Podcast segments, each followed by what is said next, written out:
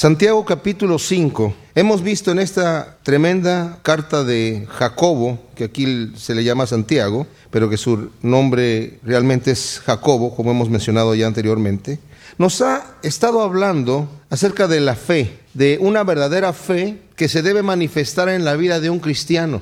Si no tuviésemos esta epístola, como algunos creen, la fe sería solamente una situación mental, una situación meramente intelectual abstracta y sin fruto. Y hay algunos que creen que eso es lo único que se necesita.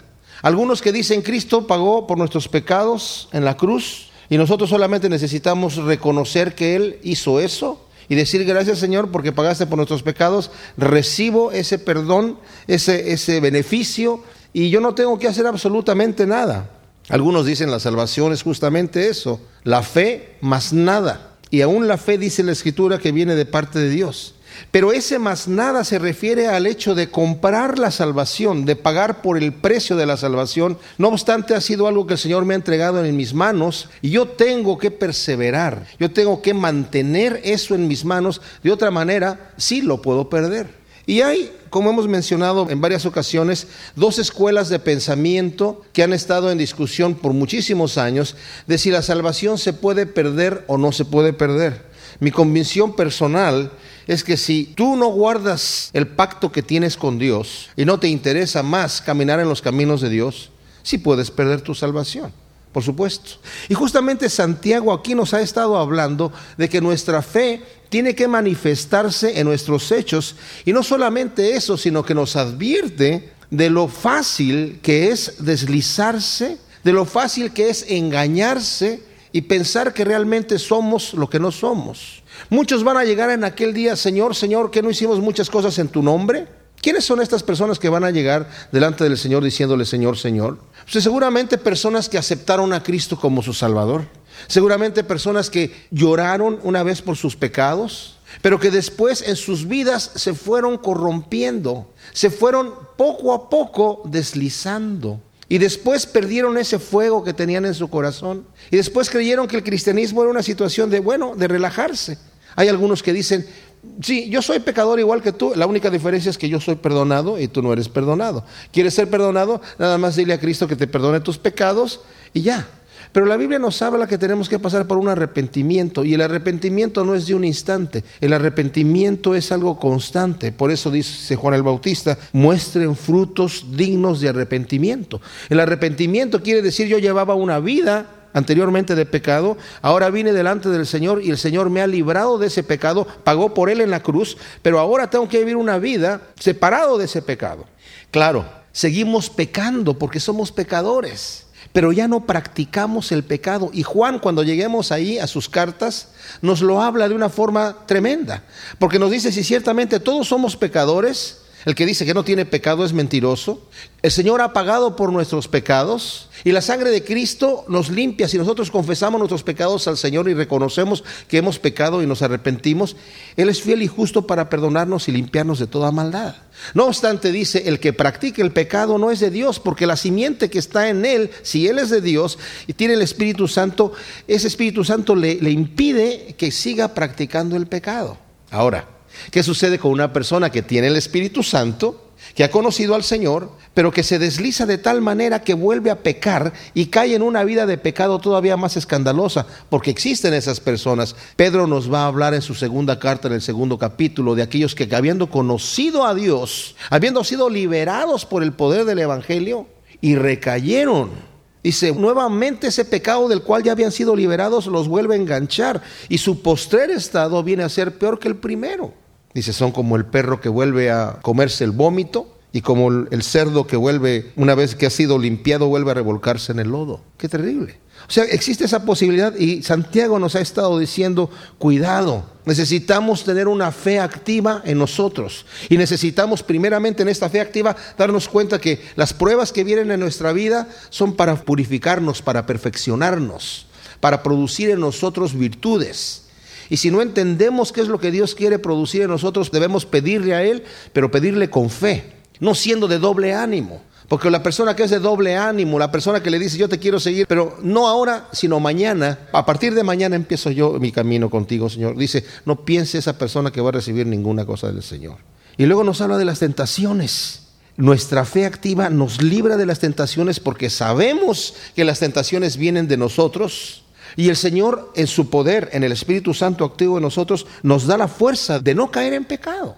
Pablo nos dice en Gálatas que está el Espíritu Santo dentro de nosotros los cristianos y está batallando contra la carne, se está oponiendo a la carne para producir los frutos del Espíritu Santo. Pero la carne también se opone al Espíritu y la carne es algo natural en nosotros. Si nosotros no luchamos para que nuestra carne no produzca el pecado, vamos a caer en pecado naturalmente porque somos pecadores. Entonces, nos ha dicho aquí también de las promesas que tenemos en el Señor. Nos ha hablado mucho de la lengua. El 20% de esta carta está destinado a la lengua. Que si tú te crees que eres religioso, que tienes una relación con Dios activa y hablas mal y degradas o difamas a otros, dice, tu fe es vana. Si no tienes compasión del necesitado, tu fe es vana. Y luego nos habla de que hay diferentes tipos de sabiduría. Y es ahí donde nosotros necesitamos saber si tenemos este fruto de paz, de amabilidad, de benignidad, de misericordia nuestra sabiduría, nuestros argumentos vienen de parte de Dios. Pero si con la sabiduría que yo tengo y con el celo, entre comillas, del Señor, empiezo a pelearme y empiezo a dividir gente en el, reino de Cristo y empiezo a decir, no te juntes con aquel y no te juntes con aquel, y empiezo a hacer disensión entre hermanos, dice aquí, esa sabiduría no viene de lo alto, viene de abajo, es terrenal, es diabólica, porque la sabiduría de arriba es pacífica, amable, benigna, llena de buenos frutos. Y nos dice al final que la amistad del mundo es enemistad contra Dios. Y esto es importante porque aquí en el capítulo 5 nos va a hablar acerca de esto. La amistad del mundo es enemistad contra Dios porque yo tengo una nueva meta y mi meta es el reino de Dios. Mis tesoros tienen que estar depositados en los bancos celestiales. Porque si no, estoy demostrando que realmente no tengo fe. Estoy demostrando que sí, la Biblia dice que ahí voy a heredar la vida eterna, pero yo quiero aprovechar el tiempo que tengo aquí y vivir al máximo de lo que yo tengo aquí. Pero cuando tengo fe en que realmente el reino de los cielos es eterno, que el, banco que hay allá no se devalúa, sino que incrementa y el dinero no se pudre y es eterno, voy a poner mis tesoros en el cielo y no en el mundo. Y voy a aborrecer los deseos de la carne que hay en el mundo, o sea, la vanagloria de la vida, los deseos de los ojos, ya no voy a estar pegado a las cosas del mundo porque tengo un nuevo tesoro, tengo una nueva visión que es en el reino de los cielos. Y nos ha hablado acerca de no juzgar a nadie, nuevamente con la lengua, y nos dice en el versículo el capítulo 5, versículo 1, entra como en un nuevo tema, vamos ahora ricos Llorad y aullad por las miserias que os vendrán. Vuestras riquezas están podridas y vuestras ropas están comidas de polilla. Vuestro oro y plata están enmohecidos y su moho testificará contra vosotros y devorará del todo vuestras carnes como fuego. Habéis acumulado tesoros para los días postreros. He aquí, clama el jornal de los obreros que han cosechado vuestras tierras, el cual por engaño no les ha sido pagado por vosotros. Y los clamores de los que habían cegado han entrado en los oídos del Señor de los ejércitos. Habéis vivido en deleite sobre la tierra y sido disolutos. Habéis engordado vuestros corazones como en día de matanza. Habéis condenado y dado muerte al justo y él no os hace resistencia. La carta está dirigida principalmente a nosotros los cristianos. Y cuando nos dice pecadores, limpiad vuestras manos, también nos está hablando a nosotros los cristianos nos está diciendo pecadores. Nos dice hermanos, nos dice hijitos, nos dice pecadores también. La sociedad en la época de Santiago no era como la nuestra. No existía la clase media. Solamente estaban los ricos, que eran súper ricos, y los pobres, que eran súper pobres. Los ricos eran unos cuantos y los pobres eran la mayoría de la gente. Y en cualquier congregación, en cualquier sociedad, en cualquier grupo de personas podíamos ver que había muchísimos pobres y unos cuantos ricos. Si ustedes tienen la oportunidad de ir a Jerusalén, está allí el Hotel King David, el, rey David, y tienen una maqueta de la ciudad de Jerusalén en la época de Jesucristo. Y hay unas cuantas casas gigantes, mansiones, que eran donde vivían los ricos. Y luego todo el sector, toda la ciudad llena de casitas pequeñitas donde estaban los pobres. Esos eran los que vivían en la ciudad, porque afuera también había mucha pobreza no está condenando aquí, de ninguna manera, está condenando las riquezas. No está condenando las riquezas, sino está condenando la actitud. Eh, se refiere a aquellos que han estado atesorando, dice aquí, para los últimos días, para los días postreros. Nos lo dice en el versículo 3. Ahora, en contraste a esto que acabamos de leer de los ricos, veamos también lo que nos ha dicho ya en el capítulo primero, en el versículo 9 dice, el hermano que es de humilde condición, gloríese en su exaltación, pero el que es rico en su humillación, porque él pasará como la flor de la hierba. Porque cuando sale el sol con el calor abrasador, la hierba se seca, su flor se cae y perece su hermosura y así también se marchitará el rico en todas sus empresas. Y esto quiere, solamente quiere decir, el rico que tiene puesta su confianza en sus riquezas, se va a marchitar su vida igual que los demás, y todo lo que tiene se va a perder. Todas sus empresas que ha hecho se van a perder. No importa cuánto dinero llegues a hacer aquí en la tierra, el día que estás en la tumba no tienes un centavo. Y dice, pero el pobre en su exaltación, el rico en su humillación, porque todas sus riquezas al final desnudo llegó y desnudo se va a ir. Pero el pobre ha puesto tesoro en el cielo, porque sus riquezas están allá arriba. También recordamos nosotros, por ejemplo, a el rico y Lázaro, ese ejemplo que nos da el Señor, en donde había un hombre rico que tenía muchas posesiones y tenía banquetes todos los días. Y había a su puerta, afuera, en la calle, había un mendigo que se llamaba Lázaro, y que él cuando lo veía comer al rico, estaba lleno de llagas este mendigo, lo veía comer y, se limpiaba los jugos de, las carnes y de las frutas y de las verduras que comía y de las salsas con el migajón del, pan y, y lo tiraba debajo y él deseaba que le dieran eso a comer el mendigo y ni siquiera eso se le daba. Y su único eh, confort era que los perros venían y le lamían las llagas. Al final ambos se mueren y vemos lo que nos dice allí, que el rico estaba en, en el infierno y el pobre estaba en el seno de Abraham. El rico se marchitó en todas sus empresas en ese momento. Ahora, el rico no estaba allí solamente porque era rico. El rico estaba allí porque era un hombre que era avaro, solamente era para él. No no se daba cuenta, ni siquiera notaba que estaba allí un hombre Lázaro que estaba mirando con antojo las migajas que éste tiraba al piso. Estaba embriagado con sus riquezas y no tenía tiempo para dedicarse a ver la necesidad de la otra persona. Bueno, a ese es justamente a lo que se está refiriendo aquí. Cuando eso dice, llorad y aullad por las miserias que os vendrán, porque vuestras riquezas están podridas y vuestras ropas están comidas de polilla. Vuestro oro y plata están enmohecidos y su mor testificará contra vosotros y devorará del todo vuestras carnes como fuego, porque habéis acumulado tesoros para los días postreros. Esto quiere decir, ustedes tienen suficiente dinero, pero no lo han querido compartir lo han querido guardar, no importa que se pudran. Tienen tantos vestidos que la polilla se los está comiendo. En vez de compartirlo con aquel que está desnudo, los tienen guardado allí. Es increíble. Es increíble cómo existe este tipo de personas. Ustedes recordarán a ese joven rico que llegó delante del Señor y le dijo, Maestro bueno, ¿qué debo hacer para heredar la vida eterna? El Señor le dijo, bueno, pues los mandamientos. ¿Qué lees de los mandamientos? Y el Señor le menciona los seis últimos mandamientos de los diez mandamientos. Amarás a tu padre y a tu madre, no robarás, no, no, no matarás, eh, no codiciarás, amarás a tu prójimo como a ti mismo. Ah, maestro, todo eso lo he guardado desde mi juventud, ¿qué más me falta? Este joven sabía que le faltaba algo. El Señor le dice, bueno, si quieres ser perfecto, vende todo lo que tienes y dalo a los pobres. Y dice la escritura que este joven se fue muy triste porque tenía muchas posesiones.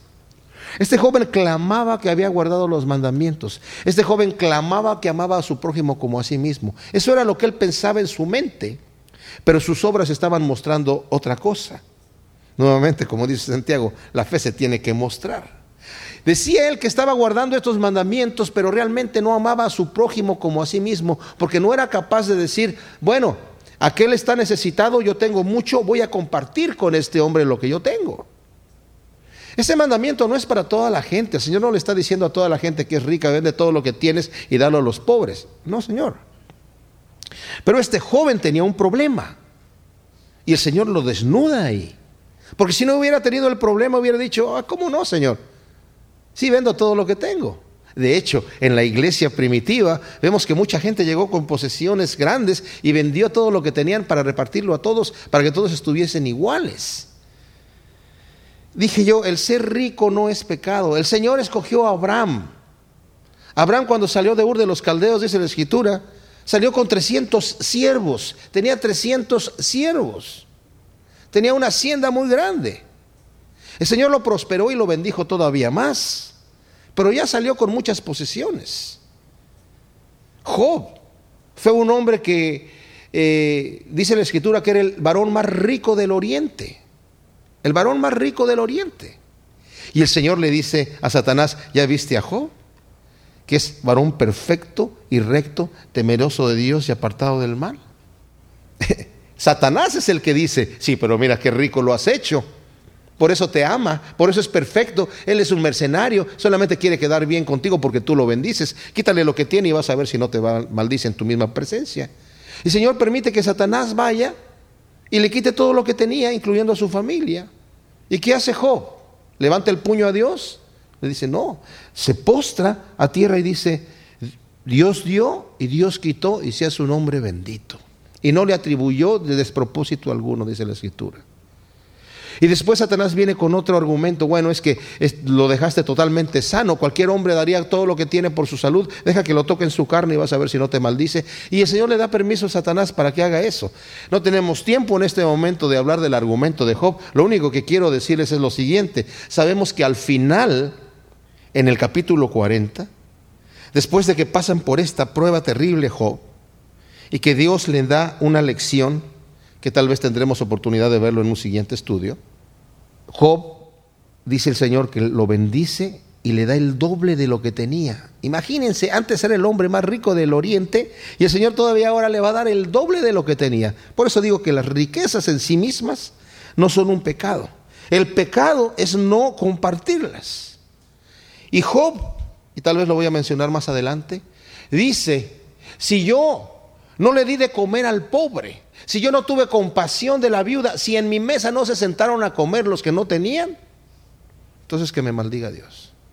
Si yo no tuve cuidado del necesitado, si no era padre para los huérfanos, si no era el que cuidaba aquel que necesitaba el cuidado, si mi corazón no se enternecía para cubrir la necesidad de otro, entonces lo que me está pasando es válido. Pero Job decía, yo hice esas cosas. Era un hombre que sabía compartir lo que tenía y Dios lo bendecía.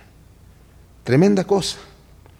El Señor nos dice en Mateo 6:24, nadie puede servir a dos señores porque aborrecerá al uno y amará al otro, o se dedicará al uno y menospreciará al otro. No podéis servir a Dios y a las riquezas. Fíjense, Dios y las riquezas.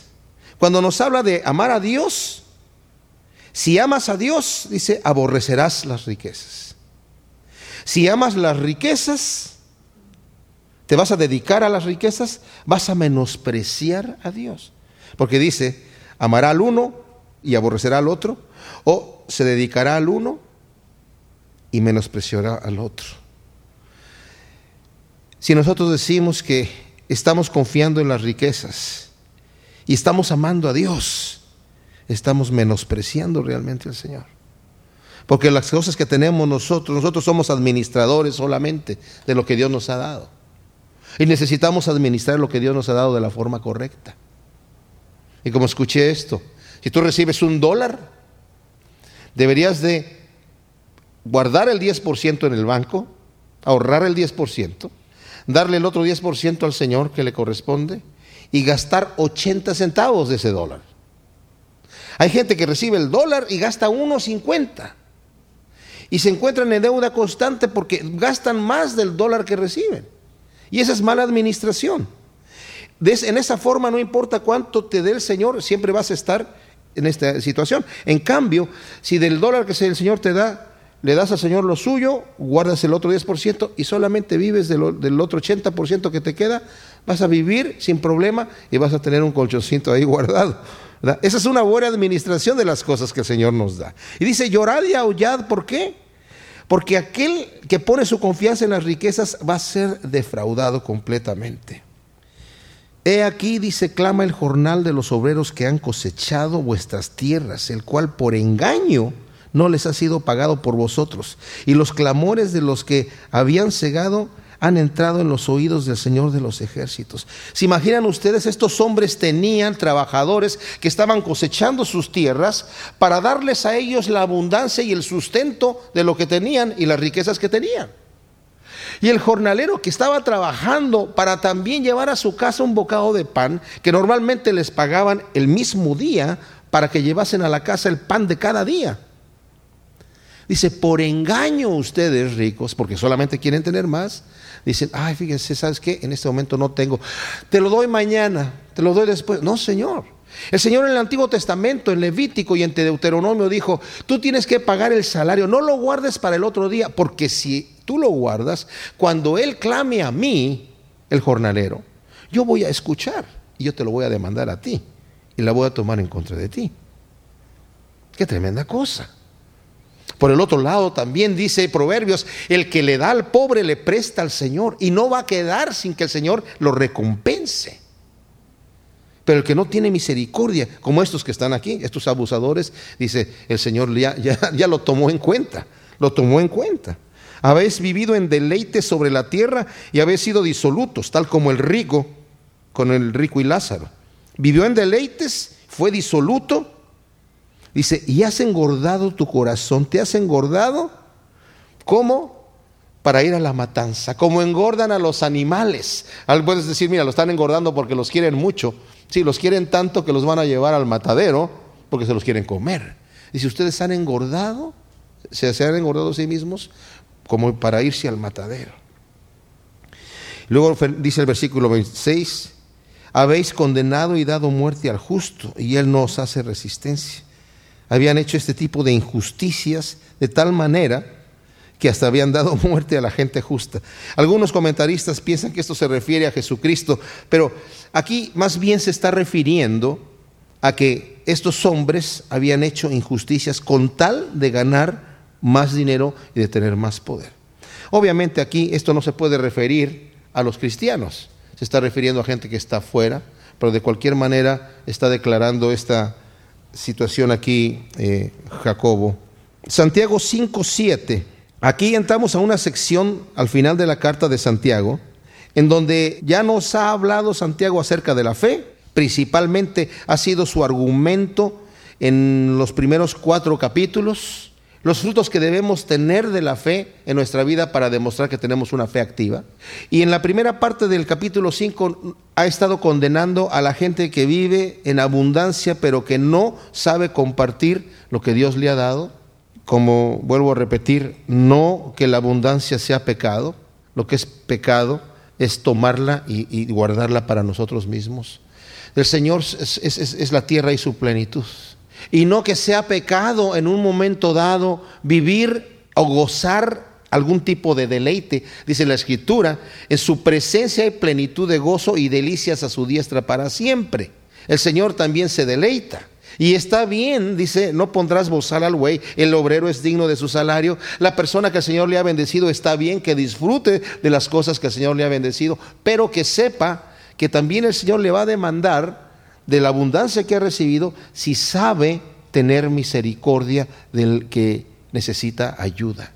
Y esta sección aquí es parecida a algunas partes de las cartas de Pablo, de Pedro, de Juan, en donde nos hablan acerca de ciertos deberes cristianos. A diferencia de otras cartas, no hay una doxología final, no hay una despedida de personas en particular. Simple y sencillamente termina de una forma aparentemente abrupta, pero más bien en lo que Santiago dice, esto es lo que realmente necesito decir y lo que la iglesia necesita saber. Y nos va a dar diferentes situaciones prácticas para que nosotros sepamos llevarlas a cabo, vivir una, una vida cristiana como debe ser. Entonces estamos ya al final de la carta de Santiago y nos dice, por tanto hermanos, tened paciencia hasta la venida del Señor. Mirad cómo el labrador espera el precioso fruto de la tierra, aguardando con paciencia hasta que reciba la lluvia temprana y tardía.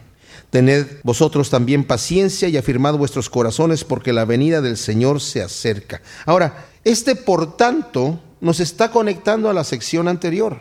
Ha acabado de hablar Santiago acerca de los ricos opresores. Y probablemente allí, en la iglesia, había algunos cristianos que estaban padeciendo esto. Es cierto, a mí no me han pagado mi salario. Yo soy un jornalero y no me han pagado mi salario. Y tal vez alguno de los que no le habían pagado el salario, muy probablemente, no necesariamente, estaba allí sentado también en la iglesia. Y dice, fulano de tal no me ha pagado. Y estaba ya con, bueno, independientemente de que haya sido cristiano o no, es el rico opresor que no le pagó. Esta persona está queriendo tomar venganza en sus manos, si tuviese la oportunidad.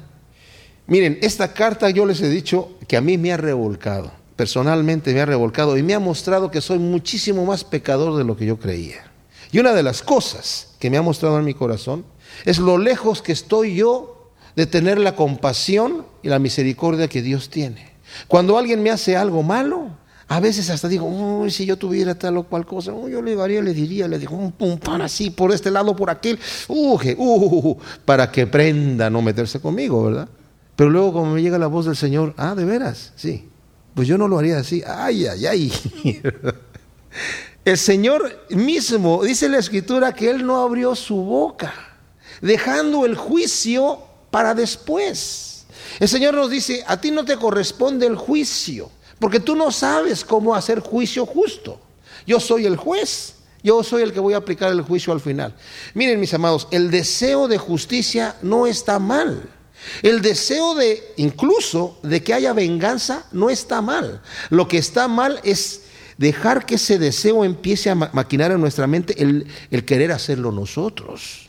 En Apocalipsis vemos que hay una iglesia redimida. Ya están allá. No están en la carne, están en el Espíritu, están en el reino de Dios. Y todavía están diciendo, ¿hasta cuándo, Señor, nos vas a vengar de la sangre derramada de nosotros? Fíjense, están en el cielo y son gente espiritual. El deseo de la venganza, como dije, de que se haga justicia, no está mal. La gente a veces es el argumento más oído en el mundo. Si Dios es bueno, ¿por qué hay tanta maldad? ¿Por qué Dios permite que esto? Porque Dios permite aquello. Va a haber un día de retribución. Va a haber un día de retribución. Y en ese día la gente se va a sorprender. En ese día los que estaban diciendo, a ver, ¿y por qué Dios no, hizo justicia? Cuando a ellos les están dando justicia, van a decir, ay, no, no, no, pero a mí no. El Señor a nosotros nos está dando por el otro lado una instrucción. Ustedes tienen que tener misericordia. ¿Por qué? Porque ustedes han alcanzado misericordia. Tú tienes que perdonar al que te está haciendo ese agravio en vez de crujir los dientes y decir, ay, nada más tenga yo la oportunidad, va a ver cómo le va a tocar. ¿Por qué? Porque tú no quieres ese mismo veredicto en tu propia vida de parte del Señor. Y además, dice la Escritura, analiza tu vida porque debe haber otra gente que está crujiendo los dientes contra ti. Y tú quieres que tengan misericordia también de ti. Entonces el Señor nos está enseñando que sí va a haber un día del juicio. El Señor no dice, no te vengues perdona, perdona, perdona, y ya, déjalo así, olvídate, porque yo ya te perdoné. Dice, deja aquello en las manos de aquel que va a hacer un justo juicio. Pero también está abierto a la misericordia. Eh, yo conozco personas que de repente han tenido personas, ya sea familiares, tal vez un esposo, tal vez un jefe, tal vez un, pariente, tal vez una, un desconocido, pero, pero que les ha hecho mucho daño. Y estas son personas cristianas. Señor, tú vas a vengar en el día posterior. Está bien, esta persona me ha hecho tanto daño, pero bueno, algún día oleré el humo que sale del infierno donde se está quemando. Y luego se convierte al Señor. Y hay gente que, no, pero ¿cómo que se convirtió este fulano? ¿Eh? ¿Ahora va a ser perdonado? ¿Y yo qué? ¿Yo qué? Tú también eres perdonado. Y el Señor a ti también te perdonó del daño que le hiciste a otras personas. ¿Verdad? Entonces la cadena continúa y dice aquí, por tanto, hermanos, tened paciencia hasta la venida del Señor. Ten paciencia, no quieras la retribución en este momento. Deja eso hasta que el Señor venga. Él va a saber lo que va a hacer cuando Él venga. Pero tú ten paciencia. Y esto de paciencia significa perseverancia, significa constancia. No aflojes la velocidad. No digas, ay, es que me están dando muy duro, pues voy a caminar más despacio. No, tú sigue corriendo la carrera como si nada. Mis amados, estamos aquí en esta vida una vez, por muy poco tiempo, menos tiempo del que nosotros calculamos. necesitamos vivirla intensamente para el Señor, porque cuando la vivimos para el Señor, también la vivimos para nosotros mismos. También la vivimos para nosotros mismos.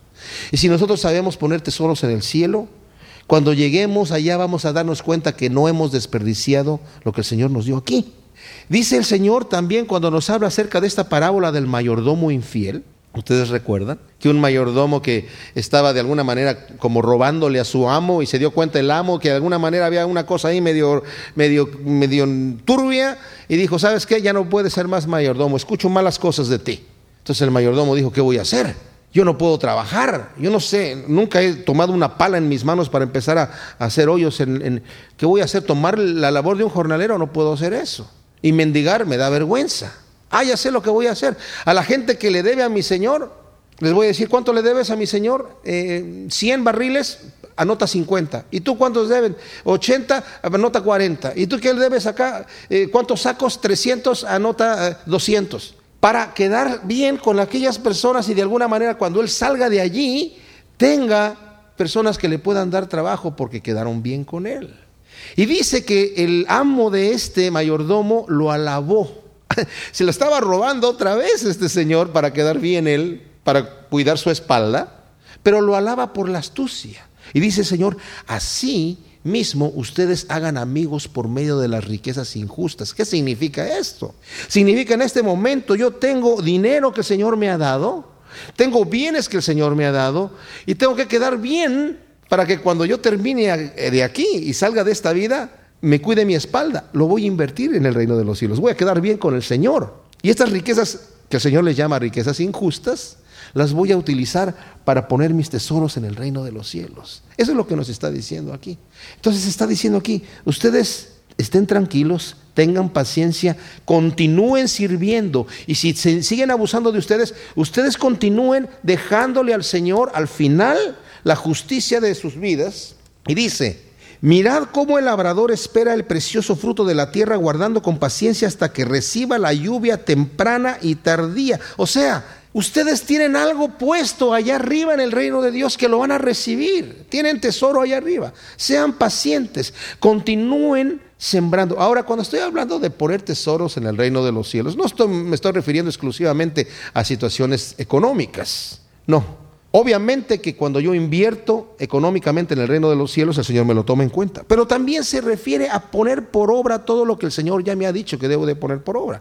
A guardar la palabra de Dios, a poner, a practicarla en mi vida. Ahí estoy poniendo tesoros en el cielo. Cuando pongo la otra mejilla, cuando oro por el que me maldice, cuando rechazo la tentación, por eso dice anteriormente, ya nos ha dicho, bienaventurado el varón que rechaza la tentación porque va a recibir del Señor la corona de vida. El Señor me va a dar una, una recompensa cada vez que yo obedezco al Señor y por medio del Espíritu Santo doblego la carne. Por eso también dice el apóstol Pablo, yo ya llegué al final de mi carrera, he corrido la carrera, he guardado la fe, he peleado la batalla, ahora me espera mi galardón en el reino de los cielos. También cuando sufrimos las injusticias, estos hombres estaban sufriendo injusticias. Y dice, tengan paciencia, eso les produce un galardón. Bienaventurados los que sufren por causa de la justicia. Bienaventurados los que por causa del reino de los cielos padecen, porque su premio, su galardón va a ser sobremanera grande. Así que tengan paciencia, esperen la lluvia, así como el labrador hace su trabajo, un trabajo arduo, transpira mucho, se cansa mucho, pero después tiene que esperar.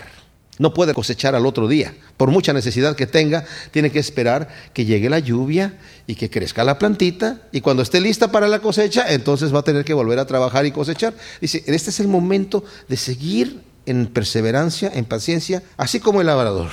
Tened también vosotros paciencia de esta manera y afirmad vuestros corazones. Si te vas a preocupar de algo, preocúpate de ti mismo. Dice hasta la venida del Señor porque la venida del Señor se acerca. Dice Juan que la persona que tiene la esperanza de encontrarse con Dios se purifica a sí mismo, así como Él es puro. Hay gente que cuando hablan de la venida del Señor dicen, ay, si no, que no venga ahorita todavía, no estoy listo. Sí soy cristiano y todo, y amo al Señor y leo mi palabra y voy a la iglesia y hago todas las cosas, pero no, Señor, espérate tantito. Nosotros debemos estar viviendo nuestra vida hoy como si el Señor fuese a venir hoy en la noche. Alguien dijo, debes de hablar como si fuesen las últimas palabras que vas a decir antes de que llegase el Señor. Debes sobrar como si fuesen las últimas cosas que vas a hacer antes de que llegase al Señor. Es más, el Señor nos lo dice. El siervo que es fiel cuando llegue su Señor y lo encuentre haciendo como se supone que debe de estar haciendo, lo va a honrar. Pero el que dice, mi Señor se tarda. Entonces en este momento tengo tiempo de reventarme. Ya cuando yo vea que oigo sus pasos, un momento, ahí sí ya. No, dice el Señor, el que vive de esa forma, va a venir su Señor cuando Él no lo espera, a la hora que no sabe, y lo va a encontrar y lo va a sorprender. A Dios no lo podemos engañar, mis amados. Entonces dice aquí, no te preocupes, le está diciendo a la persona que está siendo abusada por estos ricos opresores, vive tu vida, esfuérzate haciendo lo que estás haciendo, continúa. ¿Te quieres preocupar de algo? Preocúpate de ti mismo, de que estés realmente caminando en el camino. Y luego nos da varios ejemplos. Dice, hermanos, no os quejéis unos contra otros para que no seáis condenados. He aquí el juez está delante de la puerta. Este versículo aquí lo tomo yo también de que probablemente había algunos de estos ricos en la iglesia, porque tal vez algunos estaban quejando. Esta palabra quejar significa no hables mal. Dice, hermanos míos, tomad como ejemplo de aflicción y de paciencia a los profetas que hablaron en el nombre del Señor. Esto está tremendo porque nos va a dar varios ejemplos. Este es uno. Los profetas que hablaron en el nombre del Señor. Y luego dice el 11. He aquí tenemos por bienaventurados a los que sufren. De los profetas, el Señor dijo, ¿a cuál de los profetas ustedes no mataron? Cuando Esteban estaba dando su discurso antes de que fuese apedreado, también dijo lo mismo. ¿A cuál de los profetas ustedes no persiguieron vuestros padres? ¿A cuáles no afligieron? No era popular ser profeta de Dios. Al profeta de Dios le iba mal le iba mal, porque la gente no quería escuchar la palabra de Dios, la gente quería escuchar otras cosas, quería que le hablaran bonito, entre comillas. Y los falsos profetas tenían muchos aplausos, el día de hoy también, el día de hoy igual. La gente que no quiere acercarse a Dios con un corazón quebrantado, porque duele quebrantarse el corazón, duele. Hay gente que quiere que le digan estás bien con lo que estás haciendo, que le den una palmada en la espalda y que les den permiso de vivir en la carne. Y hay gente que va a iglesias en donde les dicen eso. Ah, está bien, puedo seguir viviendo en la carne. Que está bien, que a Dios no le importa. No es que Dios quiere que vivamos golpeándonos el pecho y con unas caras largas, obviamente no, pero nuestro gozo tiene que venir del Espíritu Santo y no de las cosas de este mundo. Y nos dice aquí, vean a los profetas. Ellos tenían su esperanza. Hemos dicho nosotros bienaventurados los que sufren. Bueno, entremos a la carrera, entonces dice aquí. No se estén quejando, sino continúen con paciencia. Y luego nos habla aquí, dice, habéis oído de la paciencia de Job y habéis visto el fin del Señor, como el Señor es muy misericordioso y compasivo. Y esto es impresionante con lo de Job por lo siguiente. Como mencionamos anteriormente, Job empezó en el libro de Job cuando Satanás entra a la presencia de Dios y Dios presume a Satanás de Job. Él le dice, ¿viste mi siervo Job que es perfecto? y recto, es intachable, apartado del mal, temeroso de Dios? Claro, es que tú lo has bendecido. Y vemos toda la, situación, cómo se desarrolla. Dios, en cierta forma, le da permiso al enemigo de que destruya la vida de Job, quitándole todos sus bienes y haciéndole perder a su familia, y al final incluso tocando su cuerpo con enfermedades terribles una vez hice un estudio, me parece que como 12 tipos de enfermedades terribles, dolorosas y vergonzosas que tenía el pobre Job. La única limitación que tuvo de parte de Dios, Satanás, es no le quites la vida. Imagínense ustedes lo que le hizo. Su esposa lo dejó porque le dijo al final, oye, ¿todavía vas a guardar tu integridad? ¿Por qué no maldices a Dios si te mueres? Gran compañera. Y Job le contestó, has hablado con una mujer tonta. Y bueno, Job al final empieza a quejarse, cuando sus amigos lo ven, no lo reconocen, empieza a quejarse, a decir, bueno, yo no sé por qué Dios me mandó esta prueba.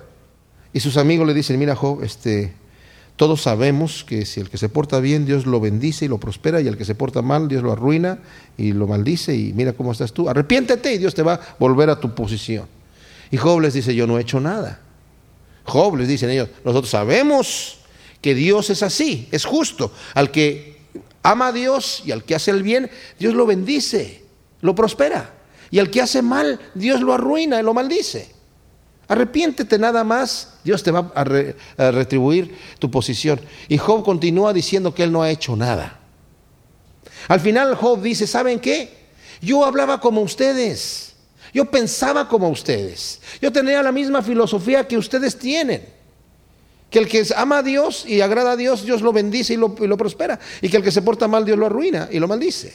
Pero ¿saben qué? Dense cuenta que hay gente que es necesitada y que, vive en, terribles problemas y son gente justa. Por el otro lado hay gente que es tiene abundancia de riquezas, mueren con muchas riquezas para dejarles a sus hijos en deleites y son verdaderos injustos, asesinos, malvados. Esa es la realidad. Sus amigos no quieren entender. Y Job al final dice, bueno, yo quisiera poder hablar con Dios para ver cómo me va, a responder Dios a esta situación. Quiero una explicación. ¿Y saben qué? Lo interesante de todo esto, el libro de Job se trata solamente de eso. De que la filosofía de que al que se porta bien Dios lo bendice y lo prospera en esta vida y punto, y al que se porta mal Dios lo arruina y lo maldice, esa filosofía estaba equivocada. Ese es el tema del libro de Job. Pero Dios no le da una respuesta a Job como él quiere. Lo único que le dice a Job es esto, ok Job, antes de hablar contigo quiero ver si tienes la mente para entender mis pensamientos, porque mis pensamientos son más altos que los cielos de los tuyos. Dime cómo está la tierra suspendida en el espacio.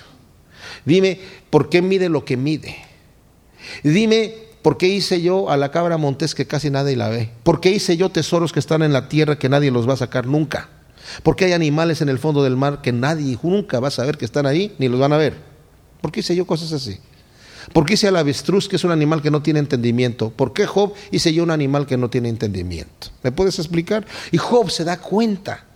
Dice, Señor, perdóname, yo pensaba que, o sea, eh, que iba a poder entender estas cosas. Dice, ahora yo me humillo en, ceniza, en tierra, y, me doy cuenta de mi situación. Y aquí en adelante, Señor, yo te voy a preguntar a ti y tú me vas a enseñar. De antes te había oído de oídas, ahora mis ojos te ven. No hay respuesta para Job por qué Dios le hizo eso. Solamente vemos que al final el Señor lo bendice. Y aquí lo que está diciendo también Jacobo es esto. Ve la paciencia de Job. Ve el final que el Señor le dio. Ese es el argumento aquí. El final no tanto era la vida eterna, obviamente para nosotros sí. Muchas de las cosas que suceden en esta vida, en los ejemplos que tenemos en la Biblia, son para nosotros nada más. Son para nosotros. Como lo de Abraham, que Abraham creyó a Dios desde el principio, antes de que su nombre fuese convertido de Abraham a Abraham, creyó a Dios y le fue contado por justicia, capítulo 15 de Génesis. Pero en el capítulo 22, habiendo pasado muchos años ya, el Señor le pide que sacrifique a Isaac. Y ese, pienso yo que esa narración allí está exclusivamente para nuestra enseñanza, para que nosotros veamos que la fe que tuvo Abraham al principio era una fe auténtica. Nosotros no sabemos lo que había en su corazón. Abraham sí sabía y el Señor sabía, pero nosotros no para que no pensemos que por el puro hecho de decir, sí Señor, yo te creo, todo está bien. No, su fe fue probada y fue probada de manera que Abraham estaba a punto de sacrificar a su hijo. Y como nos dice después en el Hebreos capítulo 11, nos dice que el Abraham pensaba que Dios iba a levantar a, a Isaac de los muertos, porque le había dicho que en él iba a tener descendencia y todavía no estaba casado. Porque él lo iba a matar y dijo, yo lo voy a matar y se va a morir. Yo lo voy a degollar y se va a morir. Y Dios me prometió que en él iba, iba, a darme descendencia. Dios no me puede fallar. Yo no sé qué va a hacer Dios, pero seguramente lo va a levantar de los muertos. Y eso es fe. Esa era la fe que tenía Abraham. Y aquí el ejemplo es el siguiente. No necesariamente que si tenemos suficiente paciencia, de repente va a llegar el Señor, ok, aquí te voy a entregar una cuenta de cheque en el banco eh, numerosa, como a Job. No, a veces nuestra recompensa no nos viene en esta vida, mis amados. El ejemplo de Job está para que nosotros veamos en cosas palpables y tangibles que Dios sí tiene una recompensa final a la persona que se mantiene fiel. ¿Qué hubiera pasado con Job si después de todo lo que le pasó, realmente cuando su esposa le llega y le dice, ¿por qué no maldices a Dios y te mueres? Si es cierto, y maldice a Dios. Levanta su puño y maldice a Dios. Ahí se acabó la vida de Job.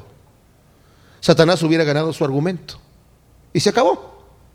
Pero no. Job se mantiene íntegro. Claro, hay duda en su corazón y todo esto sucede, lo que vimos aquí, pero se mantiene íntegro y al final, dice aquí, el Señor, dice, habéis visto el fin del Señor, que el Señor es muy misericordioso y compasivo.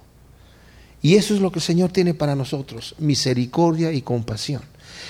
Perseveremos. Por lo tanto, este mensaje es para nosotros, hermanos, tened paciencia. La palabra significa perseverancia, constancia, hasta la venida del Señor.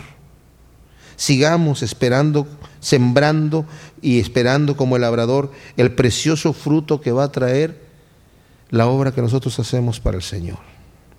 Señor, te damos gracias por tu palabra. Realmente queremos que esto lo grabes en nuestro corazón y queremos seguir el ejemplo de Job de integridad. Queremos librarnos, Señor, de toda la contaminación que tenemos de este mundo, que siempre nos incita y nos atrae, Señor. Queremos poder no poner nuestros ojos en las cosas de este mundo, sino en las cosas que no se ven. Señor, es difícil y tú sabes que muchas veces es difícil para nosotros porque tenemos que confiar en las cosas que no vemos. Pero en nuestra fe, Señor, que te pedimos que tú la incrementes, la sustentes y la fortalezcas, queremos vivir unas vidas que te agradan y que producen fruto a ciento por uno. Queremos ser buena tierra, Señor. Te lo pedimos en el nombre de Cristo Jesús. Amén.